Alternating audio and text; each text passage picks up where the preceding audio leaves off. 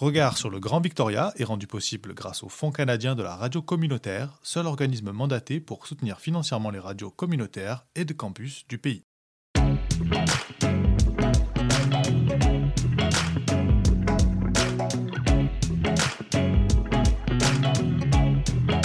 Regard sur le Grand Victoria.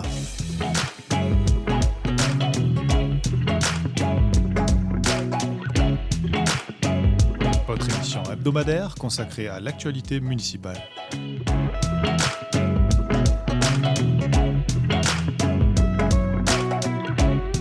À retrouver tous les mercredis à midi et en rediffusion le samedi à 10h sur les ondes de Radio Victoria 107.9 FM. Mais aussi en balado sur radiovictoria.ca.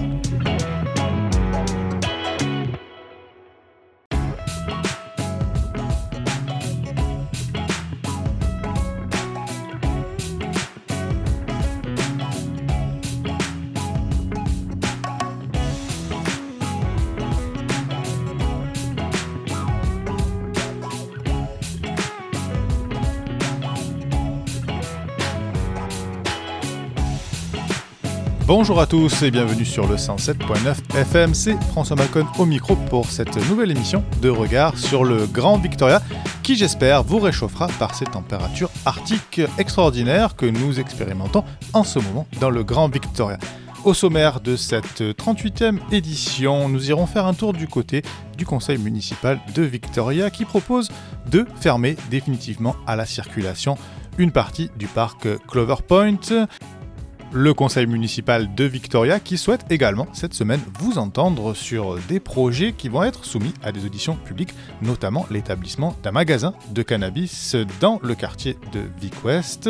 Et enfin la capitale qui propose aux jeunes artistes d'enregistrer en studio et en résidence avec une artiste locale pour découvrir le monde de la musique. Si vous êtes intéressé, on vous dira tout sur comment candidater. Au sommaire également de cette émission, nous retrouvons avec plaisir notre journaliste Melinda Trochu qui revient pour nous cette semaine sur la publication d'un rapport sur le racisme dans le système de santé en Colombie-Britannique. L'actualité provinciale, c'est aussi le ministère des Relations autochtones et de la Réconciliation qui a annoncé cette semaine l'achat d'un terrain d'une valeur de 13 millions de dollars à Vie-Royale, un achat qui ouvre la voie aux négociations de réconciliation avec les nations Esquimalt et Songhees et qui pourrait prendre, selon le ministre des Relations autochtones Murray Rankin, 3 à 5 ans pour se concrétiser.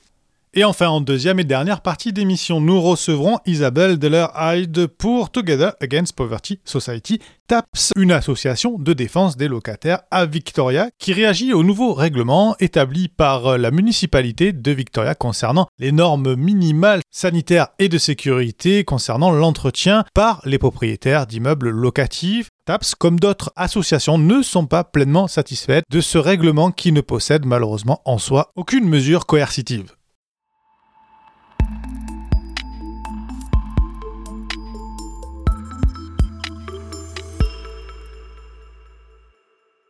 Et nous commençons notre revue de l'actualité municipale à Victoria avec à l'ordre du jour du conseil plénier de ce jeudi une proposition émanant des services de la ville qui recommande aux élus de fermer définitivement l'accès au parc Clover Point aux véhicules.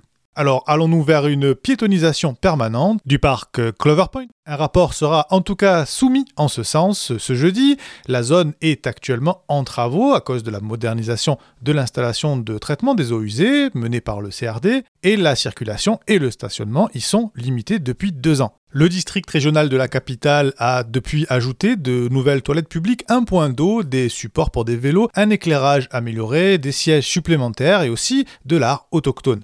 La zone concernée serait donc fermée aux voitures mais resterait pavée au moins pour un avenir proche et serait ensuite peinte. Ces améliorations coûteraient 250 000 dollars si l'on en croit le rapport, mais surtout ne nécessitent pas de consultation publique préalable, bien que des consultations sur la forme que prendra le parc à long terme pourraient avoir lieu dans les années à venir. Pour rester accessible aux personnes handicapées et à mobilité réduite, la conception du nouvel aménagement de Clover Point comprendrait une zone de dépôt et quatre places de stationnement accessibles désignées. Sachez enfin que la capitale avait déjà envisagé de fermer la route de la pointe aux véhicules dans les années 1990.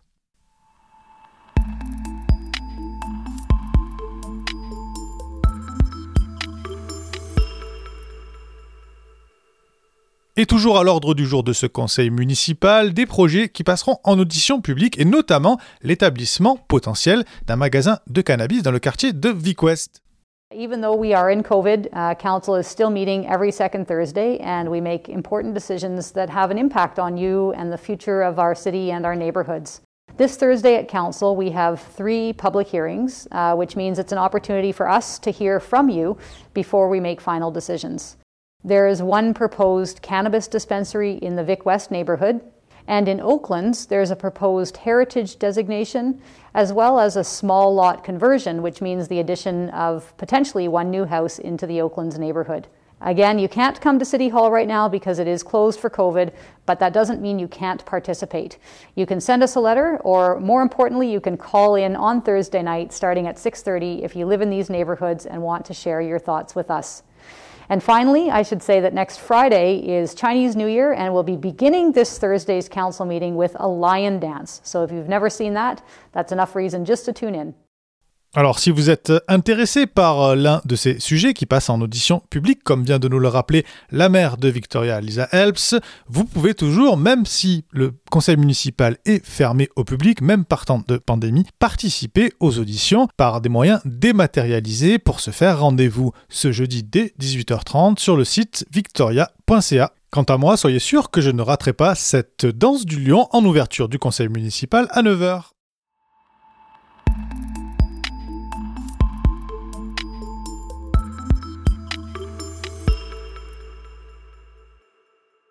Et pour clôturer notre page et être tout à fait complet sur l'actualité de la capitale, sachez que Victoria propose en ce moment des ateliers d'écriture de chansons pour les jeunes.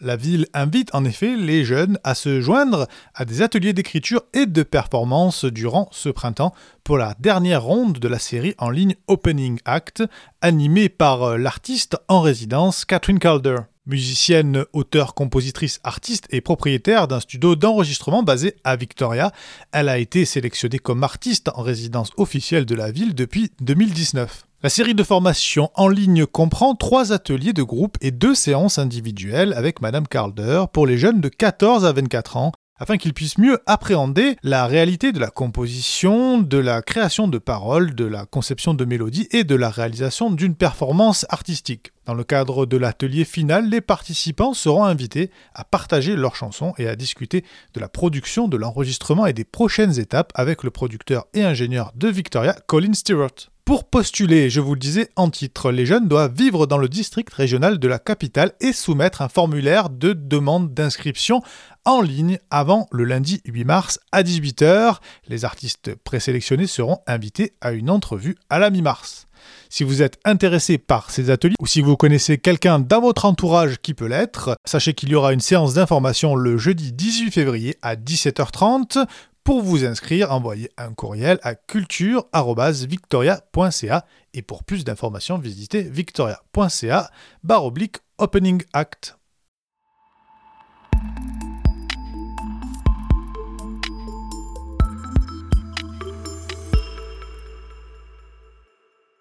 Et nous retrouvons maintenant notre journaliste Mélinda Trochu. Bonjour Mélinda.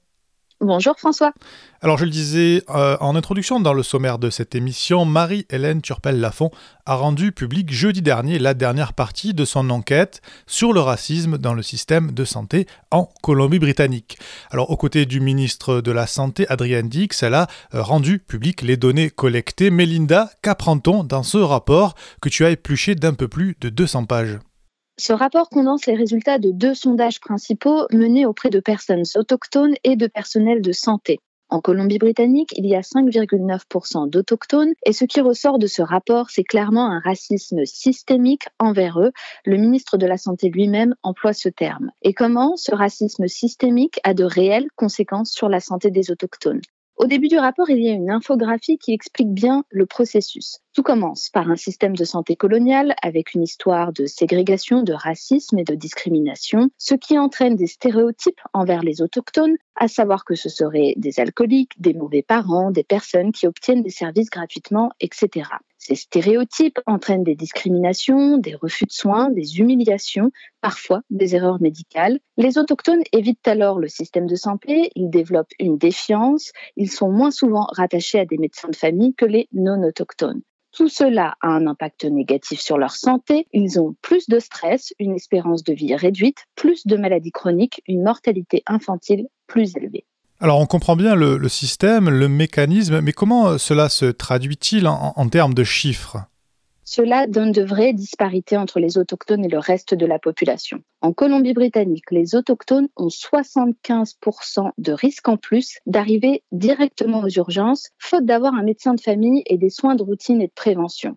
Lorsque des autochtones sortent de l'hôpital, ils sont plus susceptibles d'être réadmis pour la même raison dans les 30 jours selon le rapport. Il n'est également pas rare que des femmes autochtones arrivent à l'hôpital pour accoucher sans avoir eu aucun suivi prénatal 16% des autochtones interrogés ont dit ne pas se sentir du tout en sécurité aux urgences d'un hôpital, contre 5% chez les non-autochtones.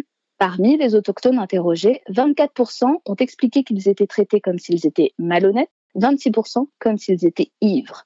Le rapport explique que les autochtones sont moins susceptibles d'accéder aux tests courants de détection des cancers, au dépistage prénatal et aux soins pédiatriques. Les enfants autochtones sont également moins susceptibles de consulter un dentiste pour des examens réguliers et ont jusqu'à 9,5 fois plus de risques d'être hospitalisés pour le traitement des caries. Les aînés de plus de 65 ans sont 89% plus susceptibles que le reste de la population de ne pas avoir accès à des soins primaires. C'est une conclusion stupéfiante de ce rapport selon Mary-Hélène Turple-Lafont. Au total, 67% des autochtones interrogés ont déclaré avoir été victimes de discrimination de la part du personnel de la santé en fonction de leur origine, comparativement à seulement 5% des répondants non autochtones. Et du côté des personnels de santé, 35% ont dit avoir été témoins de racisme ou de discrimination envers des patients autochtones ou de leurs familles et amis. Ce chiffre passe à 59% lorsque les personnels sont autochtones eux-mêmes. Il faut savoir qu'en Colombie-Britannique, les autochtones ont une espérance de vie de 9 années longue que le reste de la population. Alors Melinda, j'imagine que la province va donner une suite à ce rapport. Que va-t-il se passer maintenant? Adrian Dix a dit lors de la conférence de presse que le racisme systémique requiert une action systémique. Il vient de nommer une sous-ministre associée pour mettre en place les recommandations issues de ce rapport. C'est Dawn Thomas qui a été nommée. Elle est membre de la Première Nation Snuneymuxw de l'île de Vancouver. Toute personne étant confrontée à du racisme dans le système de santé britanno-colombien peut désormais envoyer un courriel qui sera disponible sur le site internet de Radio Victoria et ou téléphoner au numéro gratuit suivant le 888 600 3078 je répète, le 888-600-3078. Melinda, merci beaucoup pour ce travail minutieux. Un travail qu'on peut retrouver, je le rappelle, en version papier sur notre site internet radiovictoria.ca. Merci beaucoup, Melinda. Merci, François.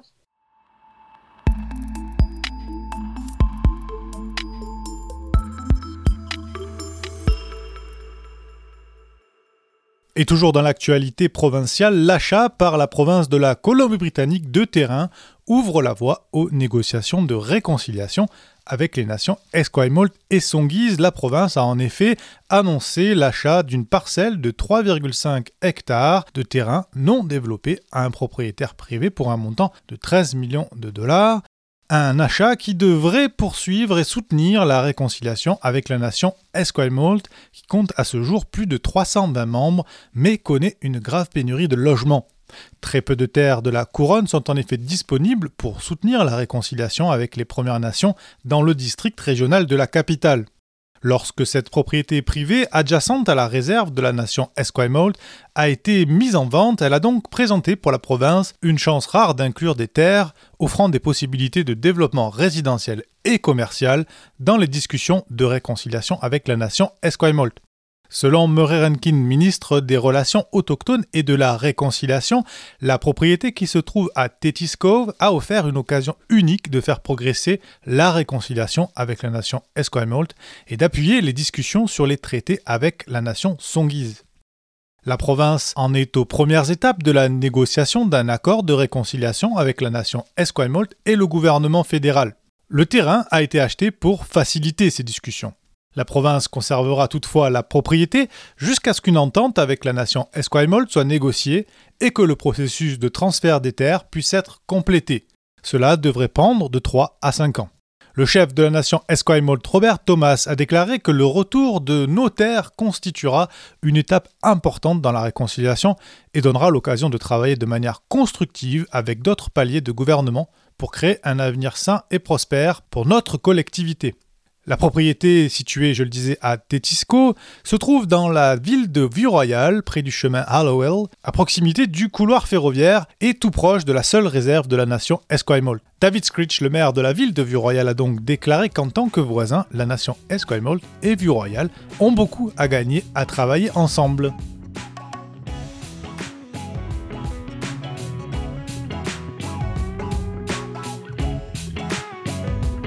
Regard sur le Grand Victoria? Entretien.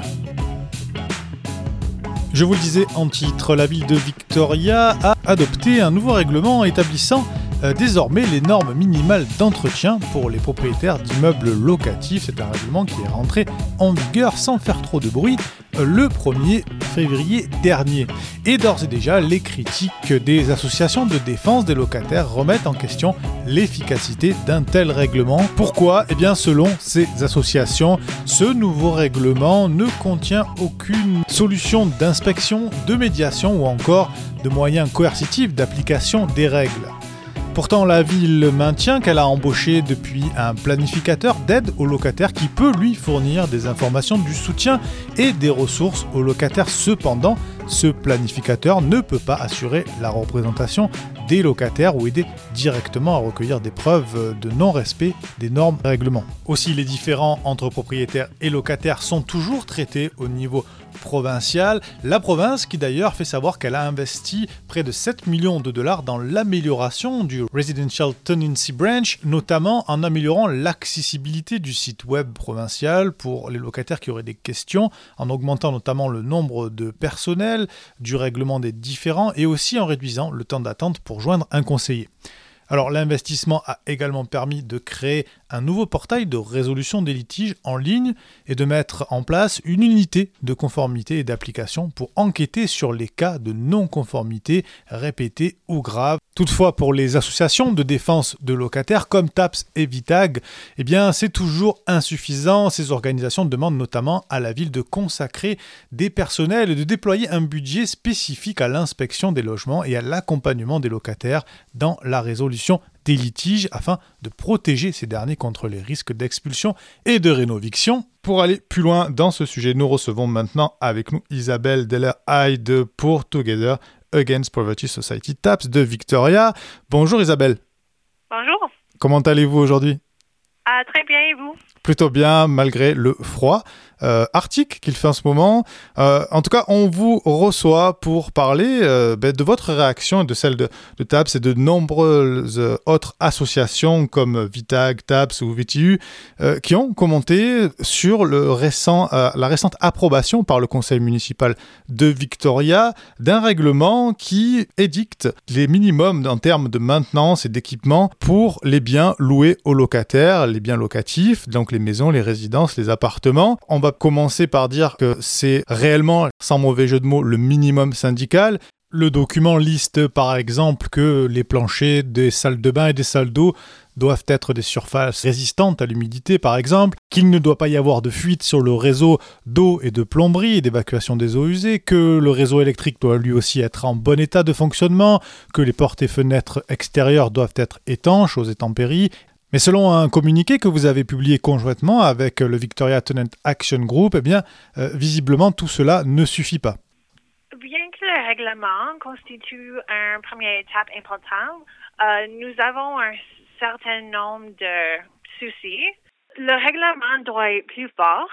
Primarily, I mean, le règlement exige que les locataires se rendent à la residential tenancy branch pour résoudre les disputes concernant des réparations nécessaires. Mais euh, souvent, les locataires ont trop peur de perdre leur logement, alors c'est pas possible.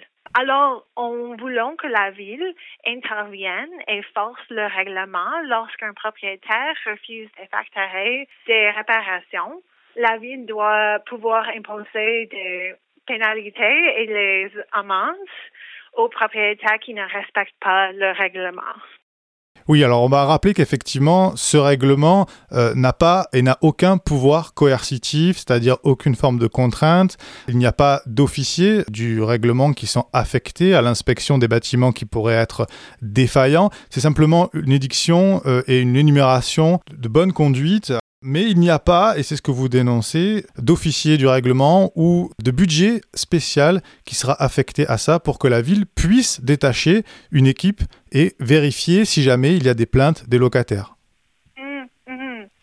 Justement, en cas de, de conflit entre locataires et propriétaires, aujourd'hui, comment ça peut se résoudre si la ville n'est pas partie prenante? C'est toujours au niveau de la province? Oui, yeah. Euh, la province, the Residential Tenancy Branch, euh, faut répondre pour les disputes concernant les réparations. Alors, il faut...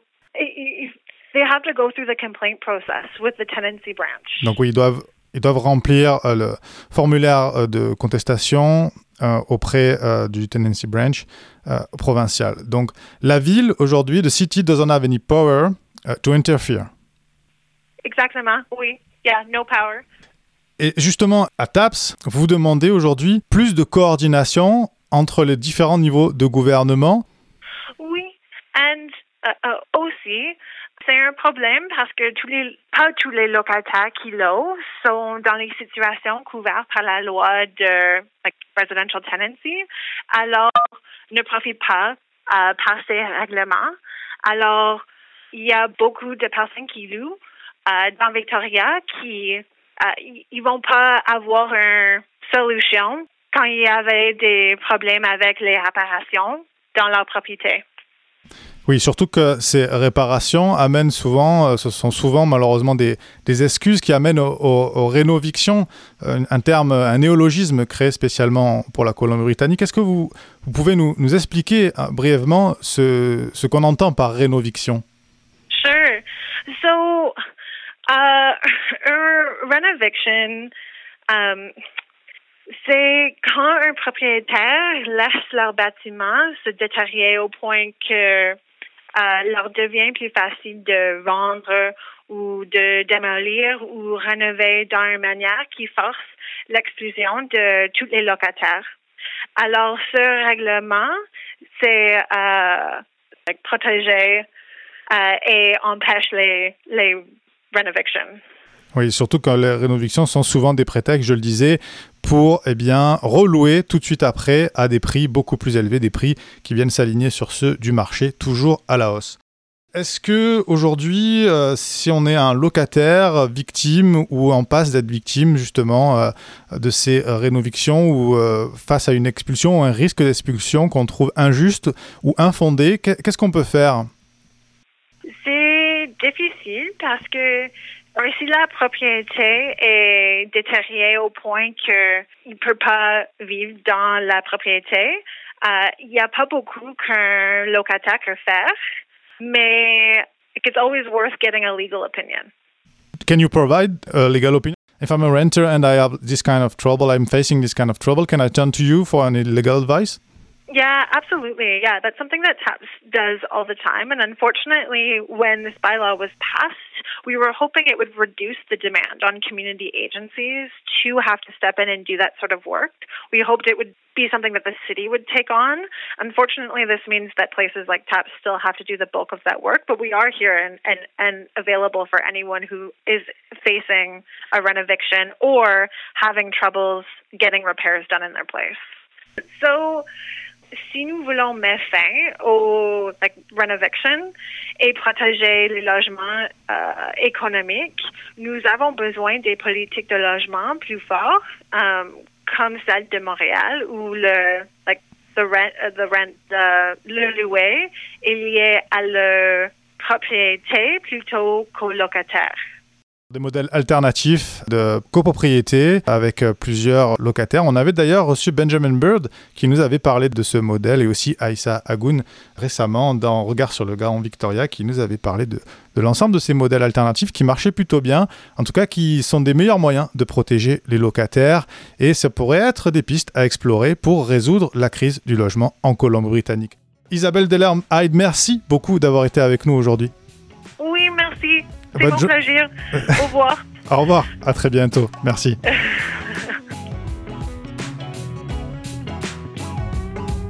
Ainsi s'achève notre 38e émission de Regard sur le Grand Victoria. Un grand merci à vous de l'avoir suivi et d'être fidèle au 107.9 FM. Et puisqu'on parle de votre soutien à votre radio locale, votre radio la plus à l'ouest, Radio Victoria, vous n'êtes pas sans le savoir, organise le samedi 20 février prochain le Radioton. On compte sur vous et à cette occasion, on vous prépare avec ma collègue Melinda Trochu une émission très spéciale, une émission sur les coulisses de regard sur le Grand Victoria. Si vous avez d'ailleurs des questions, des interrogations, que ce soit sur la construction de cette émission ou sur l'actualité qui a pu être traitée au travers de cette émission depuis près d'un an maintenant, nous vous encourageons évidemment à envoyer vos questions, vos commentaires sur euh, notre adresse internet info@radiovictoria.ca ou directement sur mon email journalistique reporter@radiovictoria.ca. En tout cas, n'oubliez pas le Radioton samedi 20 février prochain, une journée de direct avec tous les bénévoles, les participants, la vie de la radio. On compte sur vous le samedi 20 février prochain pour le Radioton. Merci beaucoup et je vous retrouve évidemment entre-temps mercredi prochain pour une nouvelle émission de Regard sur le Grand Victoria. À très vite.